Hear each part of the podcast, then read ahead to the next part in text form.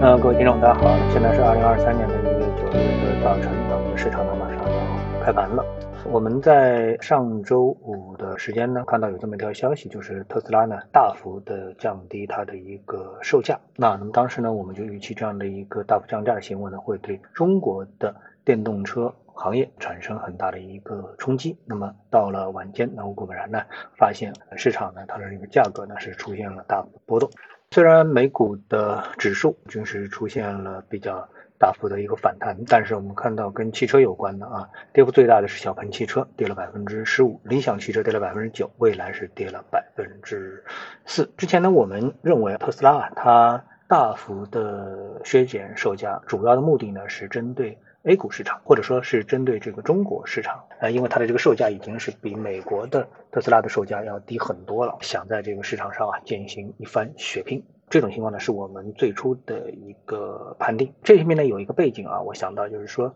我们之前一些这个在汽车行业啊，外资企业呢，大部分都是一种合资的方式出现的，比如说一汽大众啊、上海大众啊，都是以一种合资的方式出现的。所以这种情况下面，我们看到啊，这个合资品牌虽然它带了这个外资的。这个名号，但是呢，在价格竞争方面呢，其实都不是特别的用力。但是呢，特斯拉呢，它是一个完全的外资的独资品牌的这么一个汽车公司，在中国市场呢，可以说这次啊，完全是用它的一种市场化的肆无忌惮的方式呢，在展开了它的一个价格竞争。这个呢，对，呃，我们说啊，不太习惯于在这个行业当中腥风血雨的汽车公司啊，是产生了。极大的冲击。当然，在我们的中国市场里面，这个商品啊，用价格竞争的方式进行一个竞争，应该说是司空见惯的。特别是在互联网领域，那么大家差不多一开始都是属于是砸钱来抢夺市场。但是呢，你真的碰到有一家外资的品牌的公司在我们的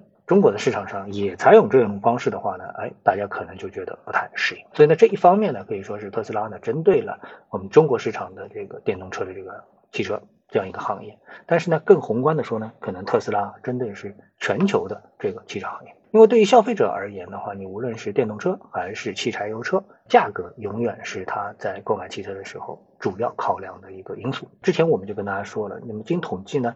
特斯拉的这个利润，特斯拉的利润呢，咱们说每辆呢是在九千八百美元，而其他的这个电动车，包括比亚迪也是一个微利，计算下来也是微利，其他的汽车公司啊，小鹏啊。这个未来啊，等等，全部都是处于一个亏损的这么一个状态，就是每辆车他们都没有得到正的一个利润。所以在这种情况下面，特斯拉继续大幅的降价进行这种竞争的话，那特斯拉其实它还是在它的利润空间中进行一个竞争。那对于其他的公司来说呢，就构成了极大的这个负面的一个影响。我们看到啊，有这个海外这个摩根斯丹利啊，它的首席执行官叫亚当乔纳斯的。在本周早些时间呢，它也是戏剧性的警告称，随着电动汽车从严重的供应不足转变为潜在的供应过剩，投资者必须低估二三年财年啊盈利负修正风险不断上升的影响。那这种动态打击了一个相对估值较高、成本仍然较高的一个行业，那包括了债务、包括供应链、包括这个大宗的商品。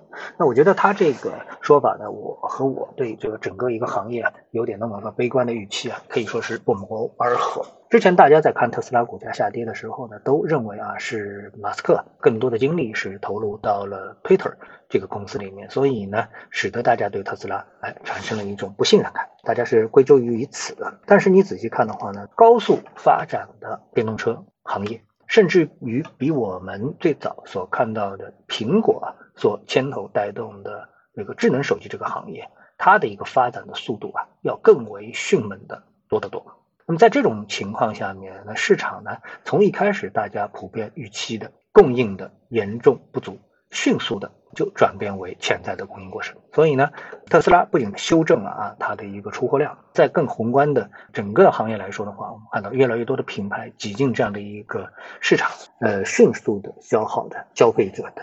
呃需求。那么这个呢，对这个行业来说也是一个比较可怕的一个事情啊。所以对这个行业来说啊，不断的降价，陷入到价格战，那对于整个行业想要给出一个正面的评价，这其实是非常难的。所以呢，接下来我们对这个行业应该说要给予越来越多的这么的一个谨慎。好，那接下来呢，我们再来看一下另外的两个消息。那么一个呢，可能很多投资者啊，这个没有注意到有这么的一个消息啊，我也是刚发现，在。本周三的时候会公布这么一个消息，叫中国口腔种植体集采开标。我想呢，大家对口腔种植可能啊稍微有点陌生，但是呢，对集采可能就不是很陌生了。所以呢，当一个细分子行业，就医药的细分子行业叫口腔种植，一个细分子行业进入到了集采这个领域的时候，大家第一反应就知道，哦，好，这个行业它的一个价格大幅的压低的这一天到来了。到底会对这个行业产生什么样的一个冲击呢？我们呢也很难现在啊就把它细分，因为我们确实第一时间反映出有哪一些企业啊，